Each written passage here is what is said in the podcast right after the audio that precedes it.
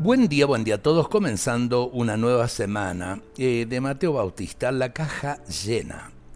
Era una familia pobre cuando llegó el día del cumpleaños del papá, Clara y Milce, la más pequeña del hogar, nada más amanecer se abalanzó sobre la cama matrimonial y susurró tiernamente, Esto es para ti, papito.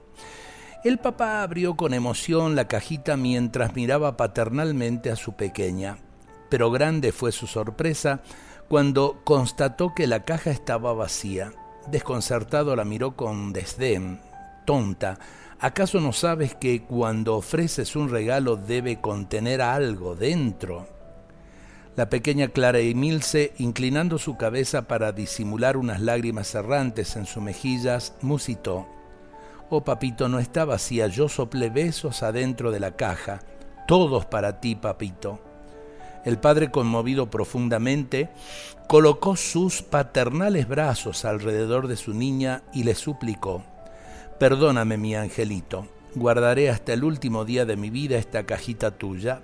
Cada día sacaré de ella un beso tuyo para mí.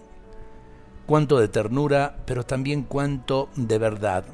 Para los chicos, los pequeños gestos son gigantes cuando para los grandes muchas veces esos pequeños gestos no tienen ningún valor.